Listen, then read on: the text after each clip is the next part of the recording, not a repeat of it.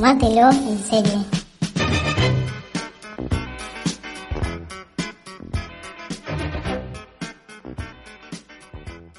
Hola amigos, hola amigas, eh, tanto tiempo, ¿cómo andas Lila? Bien, Alma, sí, es verdad, tanto tiempo, teníamos muchas ganas de hacer varios capítulos de los cuales eh, nos pareció que nos quedamos en el tiempo, así que dijimos, bueno, ya fue, serán para otras cuestiones, pero de esta, de esta serie teníamos que hacer. Sí, totalmente, eh, pido disculpas porque justo cuando terminó Chernobyl y cuando salió When Day más o menos en esa semana, eh, me mudé, entonces no pudimos eh, coordinar para grabar, pero bueno, ahora ya estoy instalada en mi nuevo hogar, así que estamos en condiciones de volver al ruedo con una serie que la verdad es que yo la venía como postergando hacía bastante, me la había recomendado Lila más de una vez y ahora que salió la segunda temporada dije bueno, tal vez es un buen momento, una buena excusa para, para ponerme al día y la verdad es que estoy arrepentida de no haberla visto antes. no ves que cuando yo te recomiendo algo es porque los tenés que ver. Eh, sí, sí, ya lo sé. Ah, lo peor de todo es que cada vez que me pasan estas cosas de que vos me recomendás algo y yo lo dejo pasar y lo agarro al tiempo, digo, si sé que le tengo que hacer caso a Lila, ¿entendés? ¿Por qué no lo hago? Y después me vuelvo a recomendar algo y vuelvo a dejar pasar el tiempo y así sucesivamente. Bueno, ahora tenés eh, Years and Years, que te, también te la venía recomendando hace mucho, ¿eh? Sí, eh, estaba esperando que la subieran a HBO, honestamente. La están subiendo ya, así que Bien, o sea que ya me quedé, me quedé sin excusas. Bueno, hoy eh, anoche me puse al día con Big Little Lies, que me está gustando bastante esta segunda temporada. Creo que de hecho estoy más enganchada que con la primera. Eh, así que ahora que ya estoy al día con eso, terminé Fleabag, eh, es tal vez una buena ocasión para empezar eh, Years and Years. Muy bien, sí, sí. Si la terminas a tiempo, hacemos un capítulo. Sí, sí, totalmente. Pará, pará, pero ahora tenemos Stranger Things, Alma. ¡Ay! Justo todo lo que estuve esperando hace. ¿Cuánto, cuánto? ¿Dos años? Ni idea. Igual estuve leyendo críticas y dicen que es como la mejor, así que. Sí, algo leí eh, en algún portal así de que le habían puesto como un buen puntaje. Eh, nada me interesa menos que Stranger Things. Lo peor de todo es que eh, van a estar ahora como re rompeolas con Stranger Things. Esa es la peor parte de, cuando vuelve. Es como, igual son dos, tres semanas de furor y se les pasa. Eso es verdad, eso, eso es lo de, ¿ves? Lo de la serie de Netflix, que están ahí a full un mes, dos meses y después, ¿qué era Stranger Things? Es como, pero bueno, eh, vamos a lo que nos importa. Vamos a lo que nos importa, que es eh, una serie que se llama Fleabag, que está protagonizada por Phoebe Waller-Bryce, ¿así es? ¿Bridge? ¿Bryce? Para mí que es eh, Waller-Bridge. Bien, que la verdad es que yo honestamente no había visto nada de ella hasta ahora la tenía de nombre porque además eh, Lila la ama. Si ustedes la siguen a Lila en Twitter, van a ver que siempre está eh, recomendando cosas de ella. Y mm, la verdad es que era lo primero que veía, actuando la rompe. Sí, este, y en realidad eh, me parece que Fleabag es de BBC 2 o 3, alguna de esas. Y antes en realidad la habíamos visto por ahí para los que siguen un poco de, de las series británicas en Crashing, Crashing la de la británica, no la yankee, por ahí una Crashing yankee, que es, también es una, es una comedia por ahí que no va por el mismo lado, pero sí tiene muchas cosas parecidas porque también eh, la creó Phoebe, que by the way la tiene en Netflix y son seis capítulos me parece, así que le pueden dar ahí una chance para ver. Y después estuvo en la segunda temporada de Church que también gran, gran serie británica. Con que también no está en Netflix. En mi Netflix está, no sé en el tuyo. Bien, tendría que chequear acá eh, el Netflix Sudaca. Sí, sí, estamos en diferentes slides. Este, y bueno, y que también en Broadchurch está Olivia Colman, que también está en Fleabag. Y, y bueno, y nada, después hizo Fleabag, que está está basada en una obra de teatro hecha por ella misma, un monólogo. Y bueno, no sé hasta qué, hasta qué fecha hizo la, la obra, si la sigue haciendo, si cada tanto hace. Me parece que cada tanto va, va cambiando. Supongo que ahora como es muy famosa, eh, se va para el lado de Broadway y todas esas cosas. y mm, después, bueno, después de Fleabag se puso, muchos también la, habrán visto a Killing Eve, este, con Sandra Oh y Jodie Comer, una gran, gran, gran actriz. Eh, igual hizo, solo escribió la primera temporada, en la segunda ya la dejó a la mierda, se quedó solo como productora y ejecutiva metiendo plata porque se fue a escribir la nueva película de James Bond y encima ahora está escribiendo una serie para HBO que se llama Run, que creo que sale el año que viene o a fin de año, así que, o sea, con que despegó así para arriba. Ah, estuvo también en, en solo de Star Wars, hacía el androide ese mm, feminista. no, no, se fue para arriba. ¿Quién pudiera escribir con tanta facilidad, no?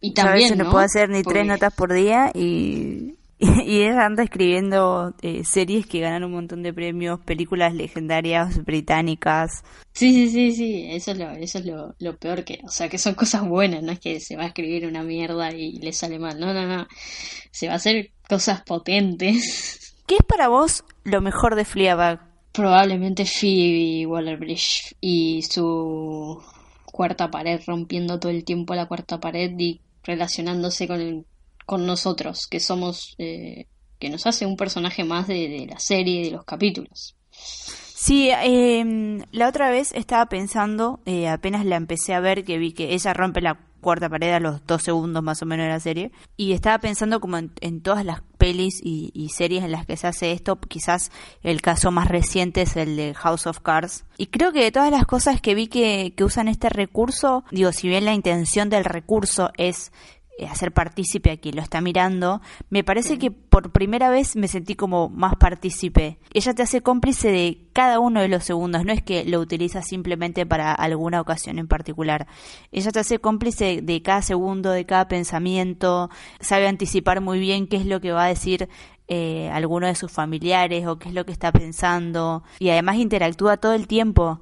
Entonces me parece que, que realmente te sentís como parte de su historia. Sí sí sí es que también lo sentís como que o sea como que no sos solo parte del capítulo de la serie o lo que sea sino que también sos parte de su vida porque ella te está contando te está abriendo las puertas y te está contando con no, a veces eh, te habla y a veces solamente te mira y ya te está diciendo acá pasa esto o te o te ella misma te va a decir esto me parece que va a pasar esto y después pasa y te dije te dije o una cosa así.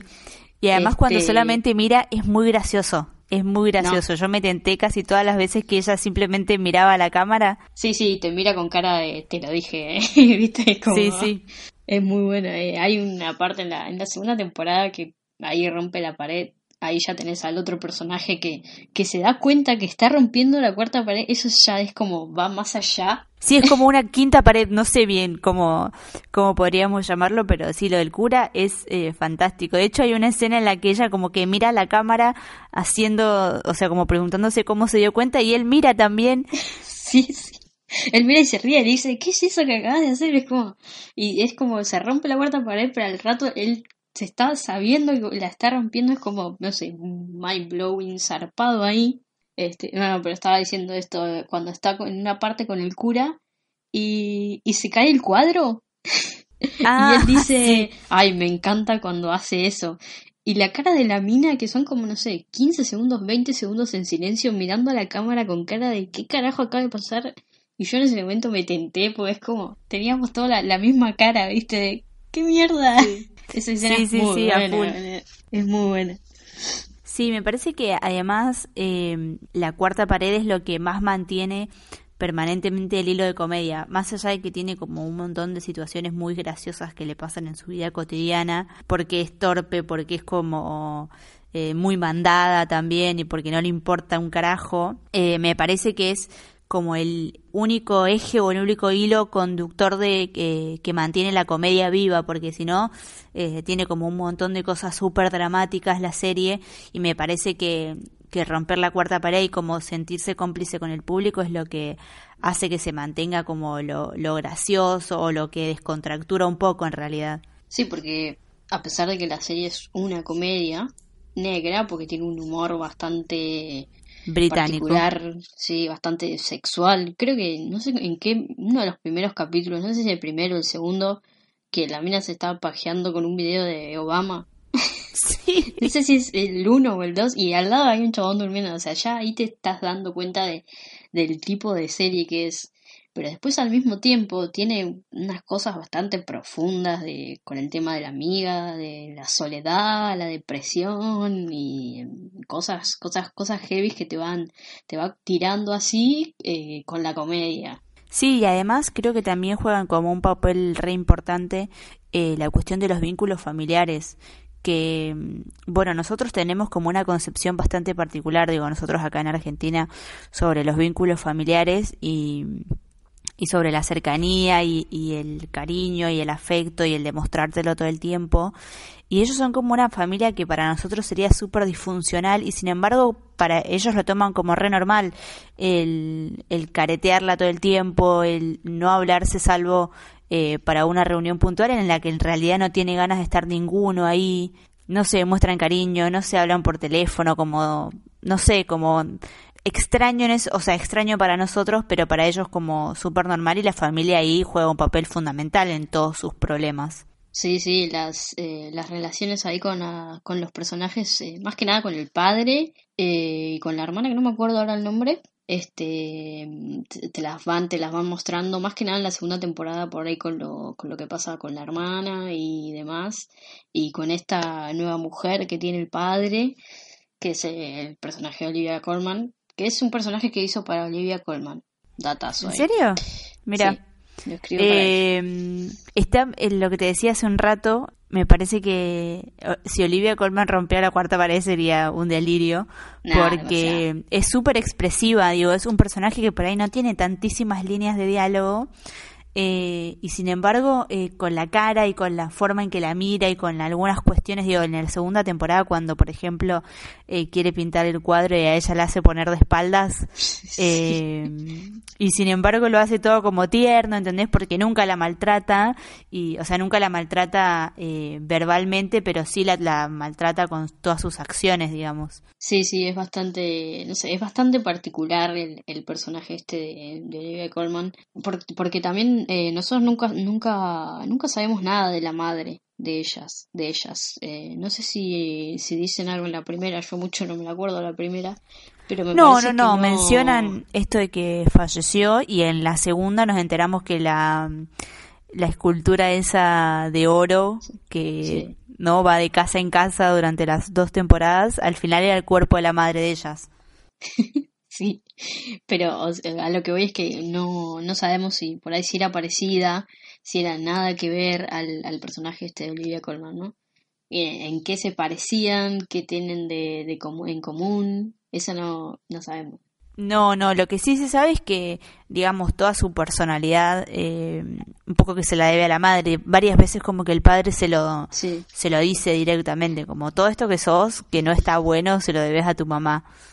y pobre la otra y a la otra ahí te mira y te, te tira alguna algún comentario. Este la relación con el padre también está está está es rara porque la segunda temporada empieza con el padre regalándole un vale un cupón para ir al, al psicólogo pero después hay hay charlas eh, hay re lindas charlas que tiene con el padre más que nada a lo final Sí, como que fue evolucionando, como que fue evolucionando bastante ese vínculo, ese y el vínculo con su hermana, eh, como que empiezan los dos como muy mal porque eh, en la primera temporada ella presenta al padre porque le cae a la casa en pedo una noche y el padre le dice como bueno, tomate un taxi, eh, que es la noche en la que ella se roba la escultura por primera vez y el vínculo con su hermana comienza siendo como un vínculo nada más en el que se veían en las charlas feministas que les pagaba el padre y no más que eso y después como que evoluciona y se vuelve como mucho más íntimo y mucho más de hermanas justamente.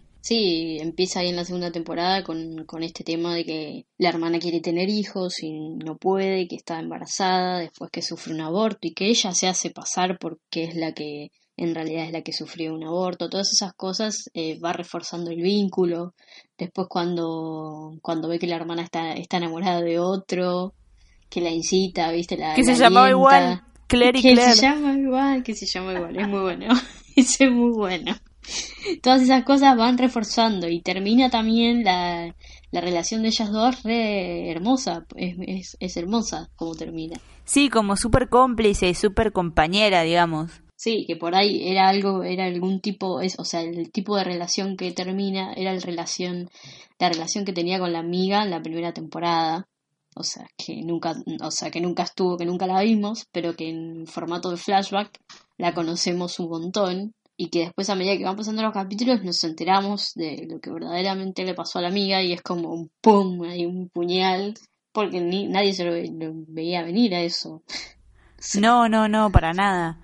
Eh, de hecho, eh, bueno, antes de, empezar a grabar estábamos charlando con Lila sobre esto y, y yo le decía esto de que eh, como que yo lo venía rebancando al, al personaje de ella y, y, de repente cuando nos enteramos qué era lo que había sucedido con la amiga, o sea, con quién el novio la había engañado y demás, como que me, me quedé ahí como medio en shock porque no sabía cómo reaccionar, como que la odié un poco y sin embargo yo rebancaba al personaje a la vez.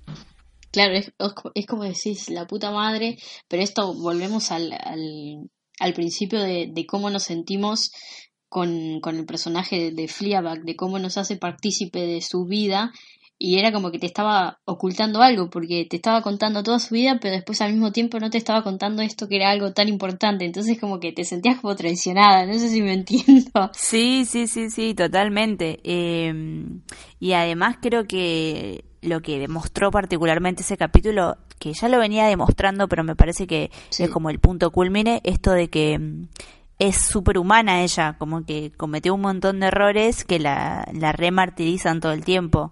No, no, sí, tal cual, pero este bueno, después no, nos, nos enteramos de esto y es como que bueno, ya está, la, la perdonamos y seguimos porque pobre chica tiene que poder triunfar, que le vaya bien en ese cafecito indie, que le vaya bien en que después le empiece a ir bien encima, re bien. Claro, en la segunda temporada el café le va a re joya.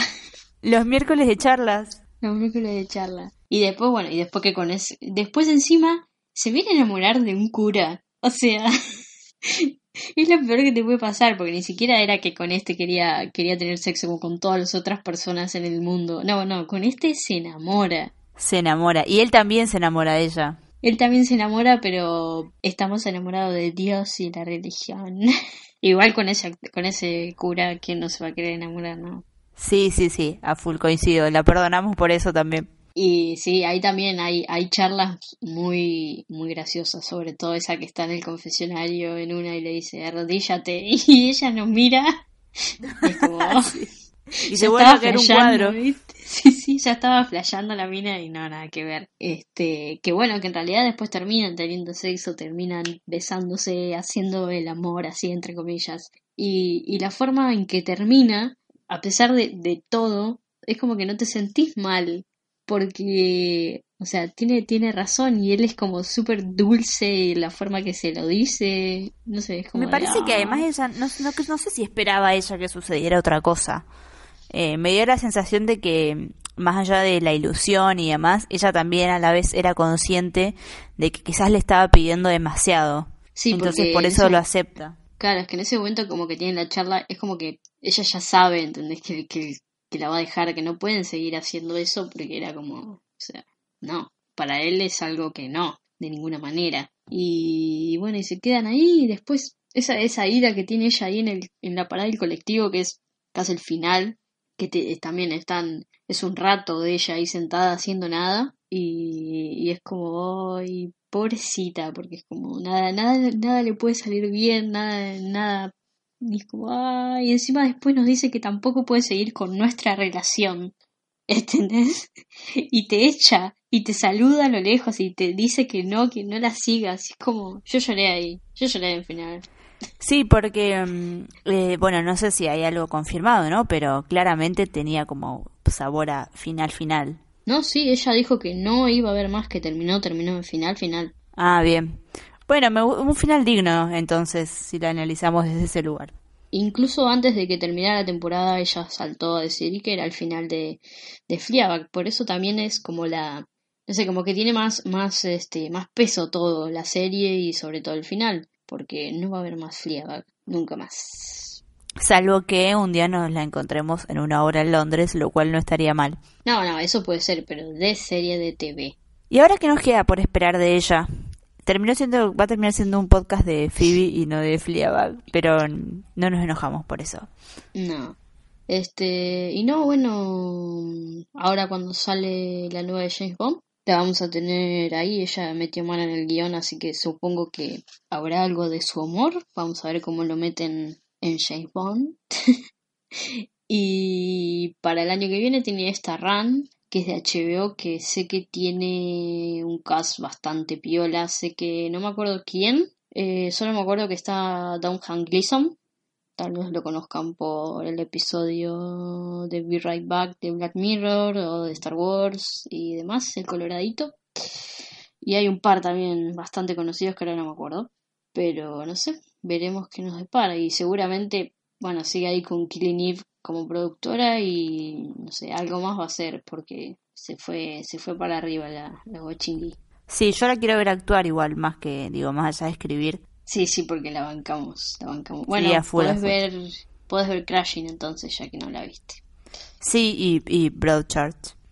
Y Broadchurch, creo que está en la segunda, nada más, en la segunda temporada. Este, bueno, pero Crashing sabes que está en Netflix, así que ahí tienen una recomendación.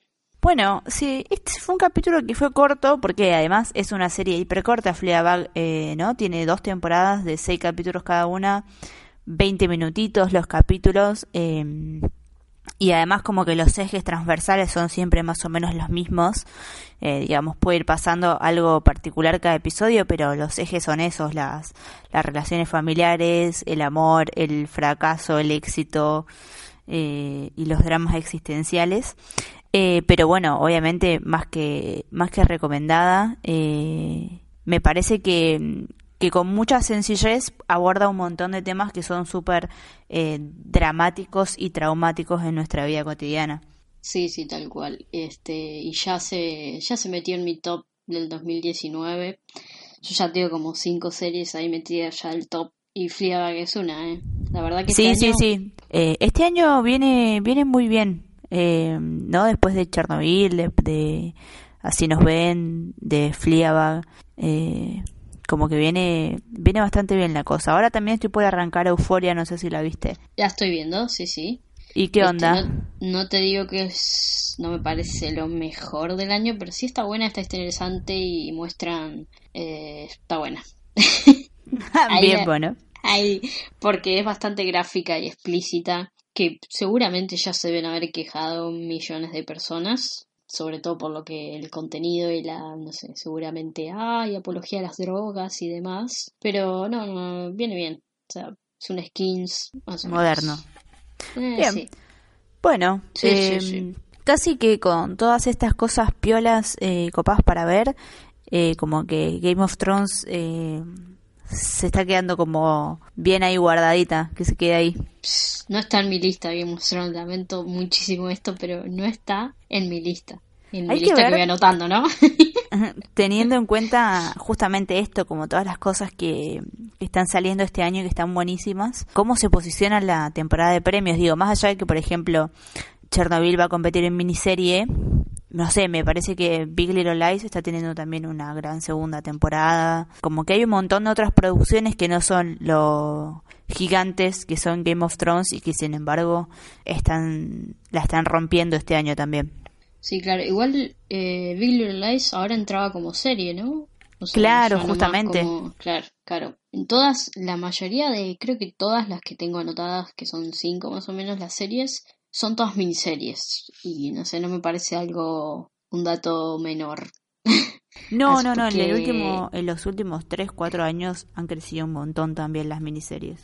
Sí, muchísimo. Y bueno, ya que estoy, les voy a recomendar, bueno, aparte de Years and Years, que esperemos que haya un podcast. ¿Es miniserie? Pronto, es miniserie, sí. No, no han renovado, no han dicho nada, porque es de, eh, es de BBC me parece, pero está metido HBO y supongo que si les va bien la van a renovar pero nada, no sé, veremos todavía, eso no se sabe. Eh, una, una, una miniserie que estuvo a principio de año, en febrero o marzo, que es eh, The Act con Patricia Arquette. Muy buena, muy buena, muy buena. Solamente vayan y, y véanla. Pero en miniseries viene potente el año. Bien, bueno, tendré que, falta. tendré que prestarle atención a, a esa también entonces.